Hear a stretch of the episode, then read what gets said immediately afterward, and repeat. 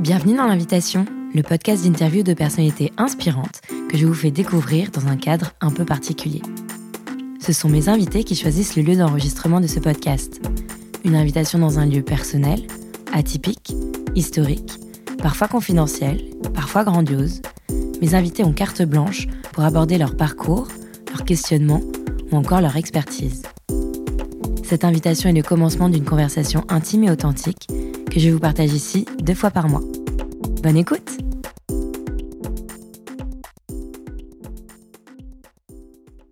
Bonjour et bienvenue dans ce nouvel épisode de l'invitation.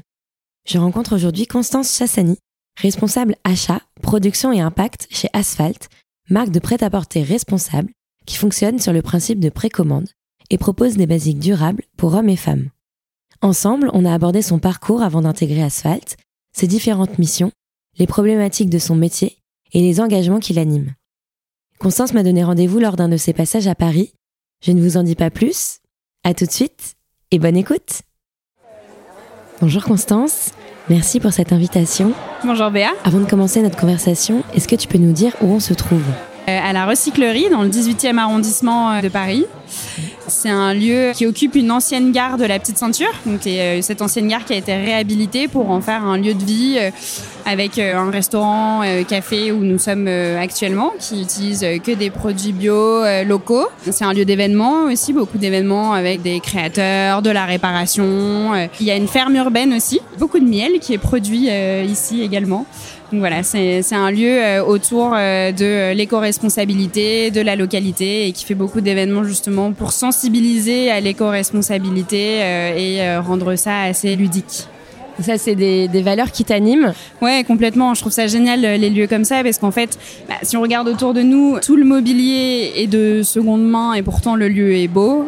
Les ateliers qui sont organisés ici, c'est des ateliers qui sont euh, ludiques, dans lesquels on prend du plaisir. Donc, euh, je trouve que c'est vraiment important d'avoir des lieux dont les valeurs éco-responsables sont très fortes, mais qui axent vraiment très fort sur la désirabilité pour rendre leurs propos plus forts. Et c'est un lieu où tu aimes venir parce que toi, tu habites à Bordeaux et tu aimes euh, y venir euh, lors de tes passages euh, parisiens Ouais, exactement. Je suis pas très souvent à Paris, mais j'aime bien faire un petit tour ici ouais, quand je suis là. Bah, c'est une petite parenthèse parce que c'est un quartier très animé. C'est vrai que là, c'est très joyeux comme endroit et c'est très agréable. En tout cas, merci pour, pour ce choix. Avec plaisir. Toi, tu es responsable achat, production, impact chez Asphalt. Est-ce que tu peux nous parler un peu de ton parcours avant euh, d'occuper ce poste? Alors moi j'ai grandi à Saint-Étienne euh, dans la Loire. J'ai eu un parcours scolaire euh, assez classique et arrivé en terminale j'étais un petit peu perdue sur sur ce que je voulais faire.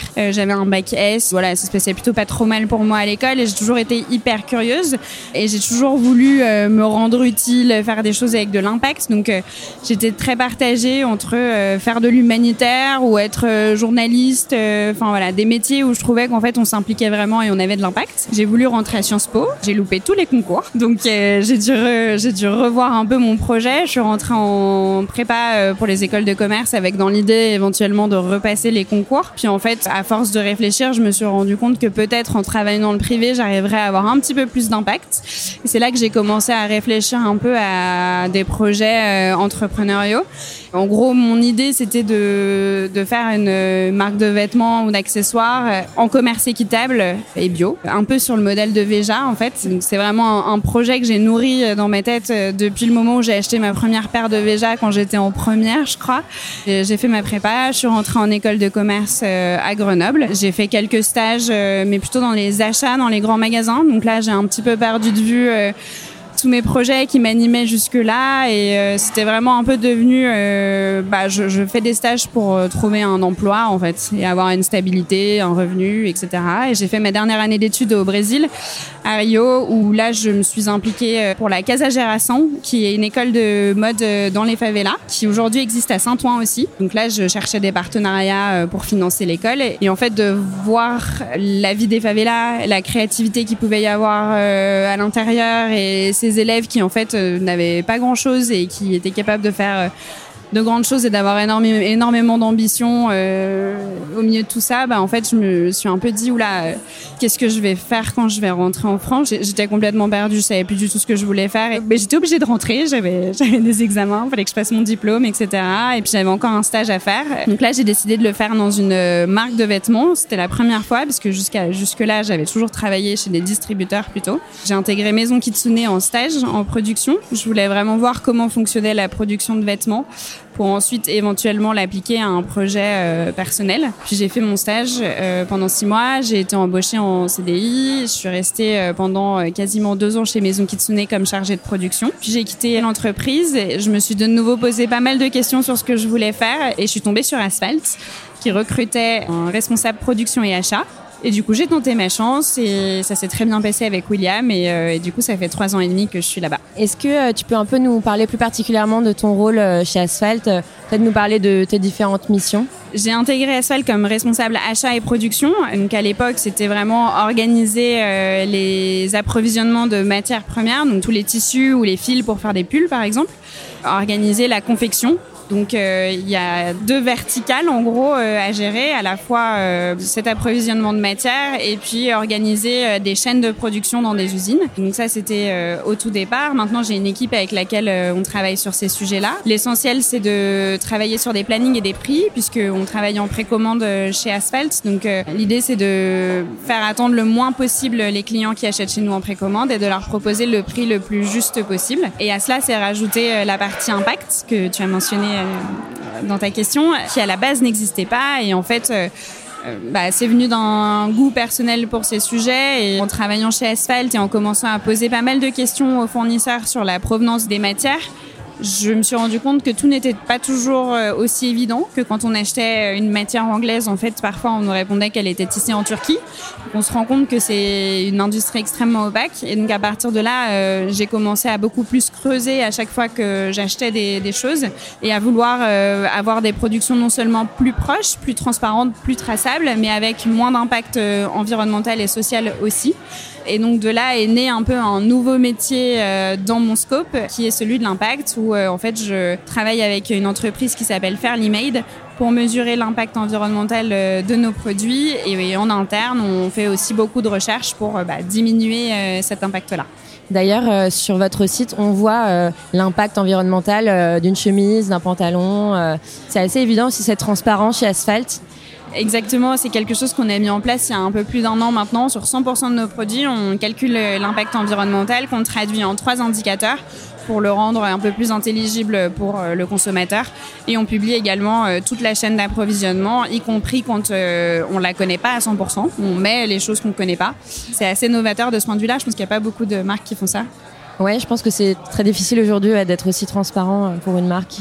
Ouais, mais c'est une industrie qui est opaque, dans laquelle on n'est pas habitué à poser des questions. Comment est-ce que euh, vous trouvez euh, les bons matériaux et les bonnes usines justement pour proposer des vêtements chez Asphalt? Est-ce que tu peux par exemple nous parler euh, de ton dernier voyage en Afrique du Sud? Comment on choisit On fait énormément de recherches, on fait beaucoup de tests. la promesse d'Asphalt, c'est des vêtements qui durent, donc on est obligé de faire énormément de tests de résistance sur tous les matériaux qu'on utilise.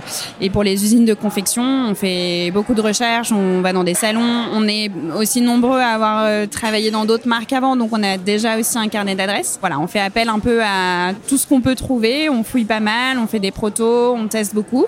Donc ça, c'est euh, comme ça qu'on choisit. Et pour l'Afrique du Sud spécifiquement, en fait, ce qui s'est passé, c'est que sur le pull parfait, qui est euh, notre best-seller, le premier produit qu'on a lancé chez Asphalt, on a toujours acheté le fil au même endroit. On achète un fil, mais on sait jamais trop ce qui se passe avant l'étape du fil. Et généralement, les gens posent pas trop la question. Et en fait, moi, quand j'ai posé la question, on m'a dit la laine vient euh, d'Australie. Ok, très bien, la laine vient d'Australie. Puis ensuite, euh, je me suis dit mince, mais en Australie, j'ai entendu dire des trucs euh, sur le bien-être animal, pas, pas dingue et tout. Je vous recommande de pas googler ça parce que c'est vraiment pas beau. Quand j'ai posé la question, le fournisseur savait absolument pas me répondre bah, quelles, étaient, les conditions pour les animaux sur place. Et en plus de ça, il m'a dit ah, en fait, il y a une étape qui est indispensable, qui est le lavage peignage de la laine qui est réalisé en Chine.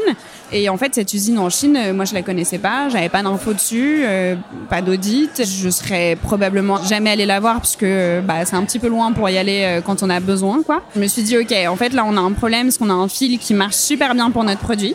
euh, qui est super quali, qu'on n'a pas du tout envie de changer. Mais par contre, tout ce qui est en amont du fil, ça va pas du tout. J'ai décidé de m'atteler un peu au problème et de chercher un vendeur de laine.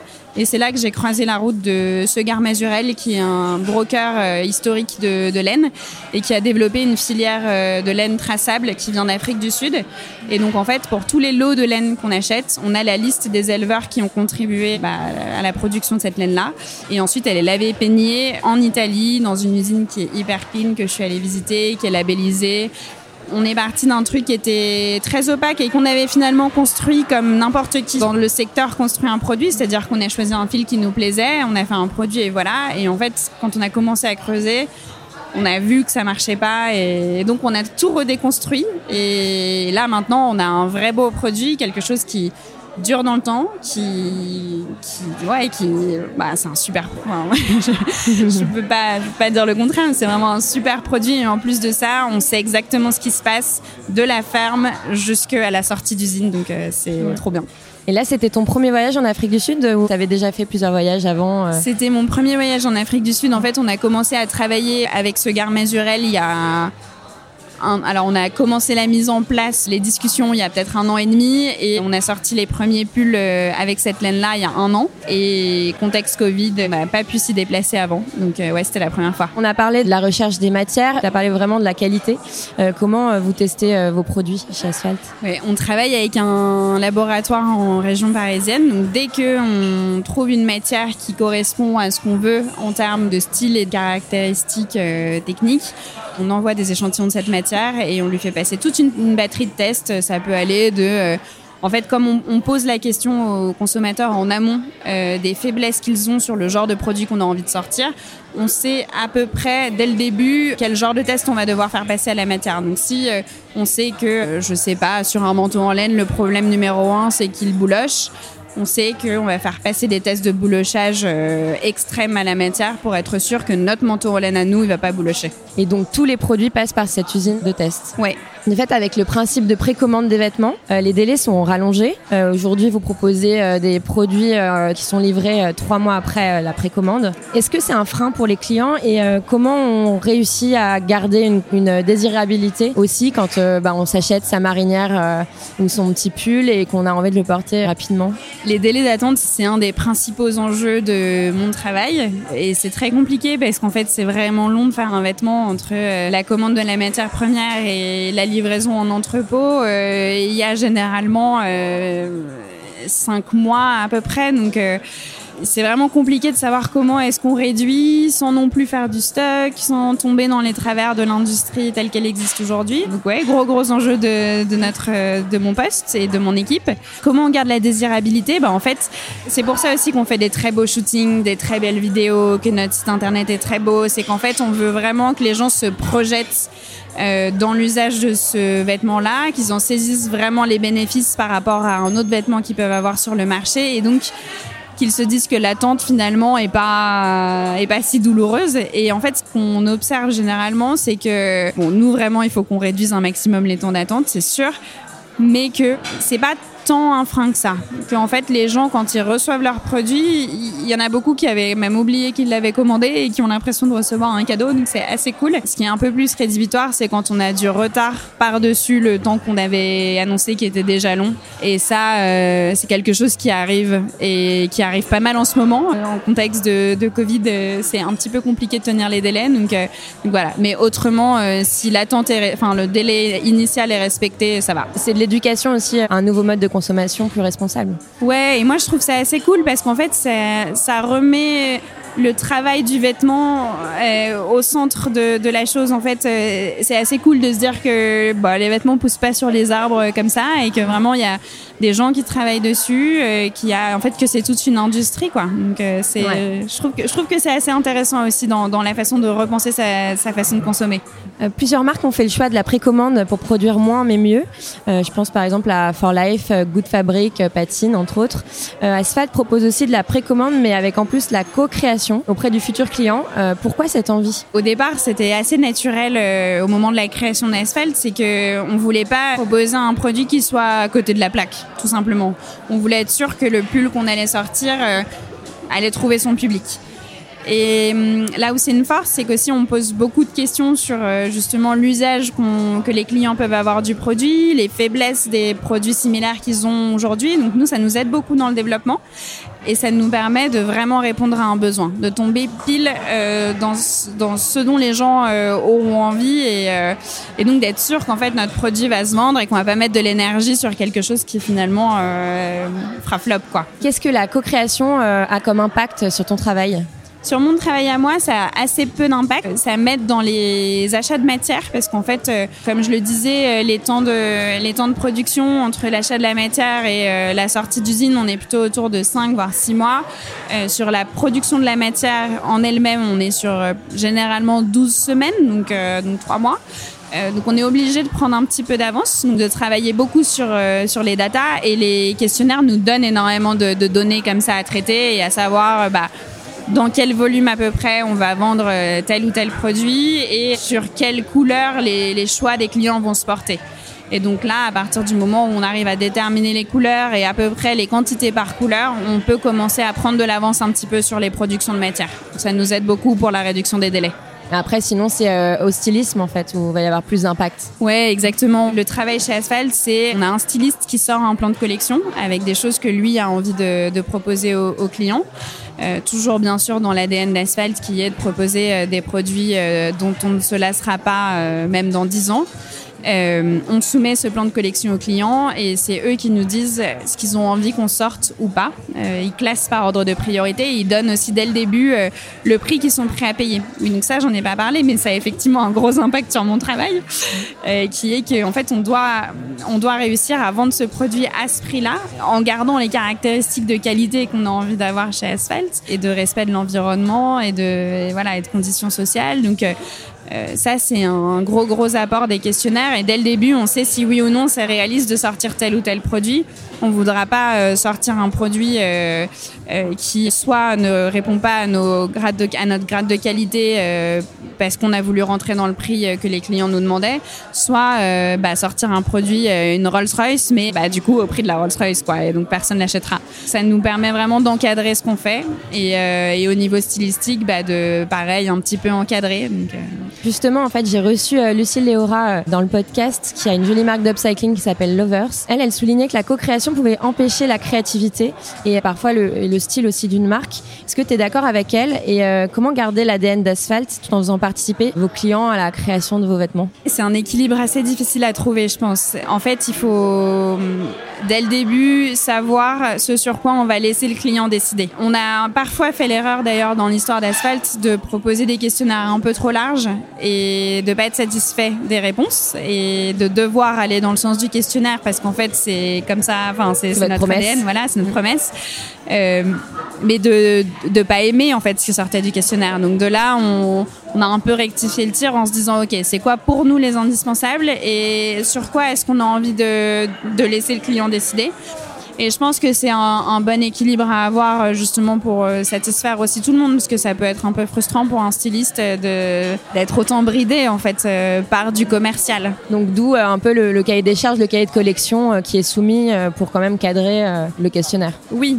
En fait, on a un premier questionnaire qui est celui du plan de collection, qui nous permet de cadrer, bah, de sélectionner les produits qu'on a envie de sortir. Puis ensuite, on a un deuxième questionnaire qui quand on rentre un peu plus dans le style des produits euh, mais on généralement on sait à peu près ce à quoi va ressembler la carcasse du produit et on demande euh, bah est-ce que vous préférez euh, des épaules montées ou une manche raglan ou des poches passe-poilées Enfin voilà, en gros, on demande des petits détails stylistiques quand même et qui, qui, qui changent pas mal de choses sur le produit, mais globalement le produit en lui-même, c'est euh, tel que le styliste l'a pensé. Tu l'as un peu évoqué, mais un aspect important de ton travail, c'est la gestion des coûts. Comment proposer à la fois des produits à faible impact environnemental et tenir ses budgets? C'est super compliqué. Euh, chez Asphalt, on a l'avantage, euh, par notre business model, de pouvoir, enfin, de se permettre de faire des, des, marges assez faibles par rapport au reste de l'industrie. C'est comme ça qu'on arrive vraiment à avoir un excellent rapport qualité-prix. Mais bah, moi, je suis garante de la marge et c'est vrai que c'est toujours super compliqué de tout réussir à faire rentrer. Et, et en fait, généralement, on On a plutôt tendance à s'asseoir un peu plus sur notre marge qu'à faire des concessions, soit en termes de qualité ou d'éco-responsabilité ou, ou de prix. Aujourd'hui, vous fabriquez principalement en Europe, en Italie et au Portugal, si je ne me trompe pas. Est-ce que vous envisagez de fabriquer un jour en France Et pourquoi ne pas avoir fait ce choix? On fabrique deux produits en France aujourd'hui. les seuls qu'on arrive à fabriquer en France aujourd'hui, c'est une ceinture et un pull. Euh, le pull, il est vraiment trop cool parce que c'est avec de la laine de Mérinos d'Arles. Euh, qui est filé en Italie parce que ça on n'a pas encore les capacités euh, nécessaires en, France pour le faire mais qui revient ensuite à Rouen, donc, euh, à, côté de Saint-Etienne, euh, pour être tricoté, pour faire des pulls. Euh, donc c'est cool parce qu'on est sur un circuit très court et en grande partie français. Sur le reste des produits, on a un peu de difficulté parce qu'en fait, il n'y a plus les capacités de production dont on aurait besoin. On fait quand même des volumes assez importants chez Asphalt et on fait uniquement de la sous-traitance, on n'a pas d'usine en propre. En plus de ça, on est en précommande, donc on est vraiment très dépendant des délais de production.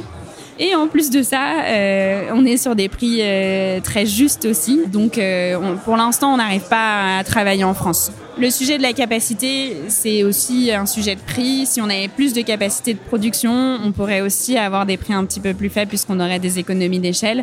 Mais il y a aussi le sujet de la formation. il y a beaucoup de métiers qu'on ne connaît plus en France dans, la, dans la production textile.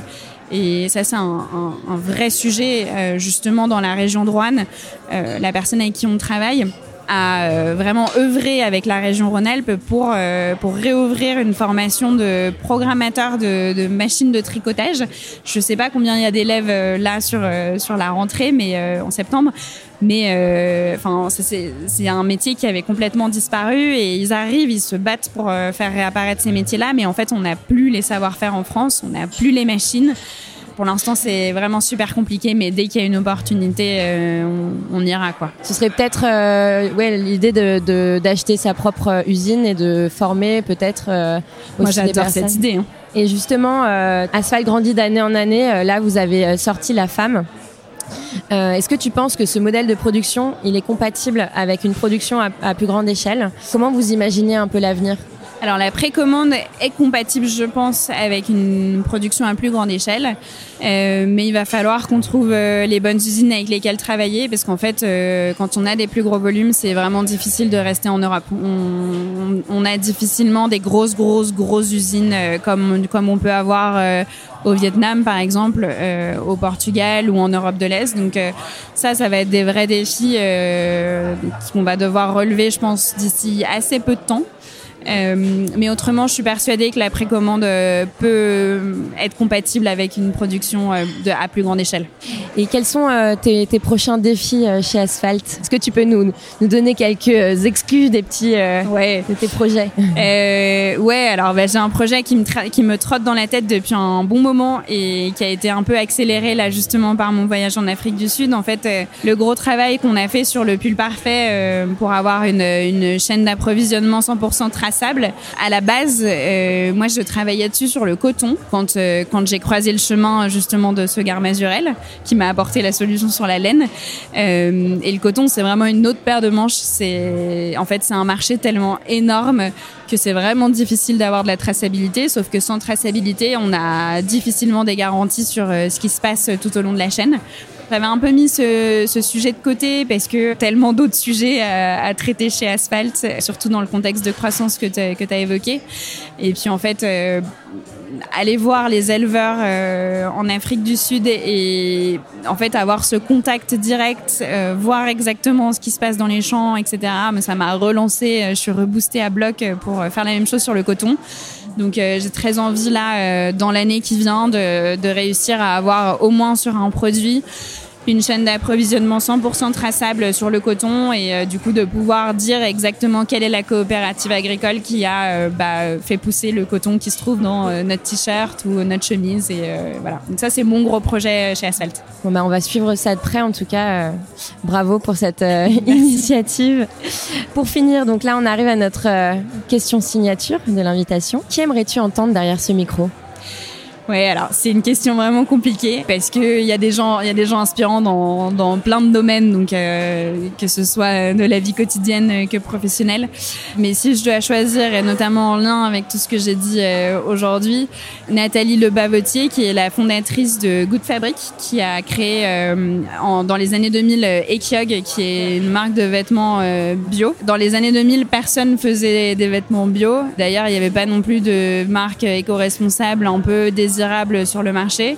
En fait, elle est allée dans des champs de coton en Inde pour euh, choisir elle-même avec qui elle allait bosser et en fait avoir, euh, bah, savoir exactement euh, ce qui, se passe sur son produit à partir du champ de coton jusqu'à son magasin. Et donc aujourd'hui, elle est plus chez Ekyog, mais elle propose aux marques de leur vendre des produits finis et elle assure la complète traçabilité bah, du, champ de coton ou de la ferme d'élevage de moutons ou, ou des chèvres cachemire euh, jusque voilà jusqu'à la boutique. Donc euh, c'est quelqu'un qui euh, bah, qui s'est confronté à une industrie extrêmement opaque, qui a relevé ses manches et qui s'est dit euh, mais moi je veux pas que ça se passe comme ça. Et euh, enfin c'est une femme admirable de ténacité et de volonté euh, et, en plus hyper sympa. Donc donc voilà qui j'aimerais entendre derrière ce micro. Mais écoute merci beaucoup. Merci Constance pour cet échange très très intéressant. On a appris énormément de choses sur le secteur. C'est vrai qu'on n'a pas conscience quand forcément quand maintenant un peu plus mais quand on achète un vêtement là, euh, là vous, vous, avez beaucoup de défis à relever et, euh, et c'est très inspirant en tout cas. Merci beaucoup Béatrice. À bientôt. À bientôt. Merci d'avoir écouté ce nouvel épisode de l'invitation. Si vous l'avez aimé, vous pouvez lui donner encore plus de visibilité en lui donnant 5 étoiles sur les plateformes de diffusion et en laissant un commentaire sur vos impressions. En attendant le prochain épisode et pour avoir des informations en avant-première sur mes invités, rendez-vous sur l'Instagram du podcast. À très bientôt pour une nouvelle invitation.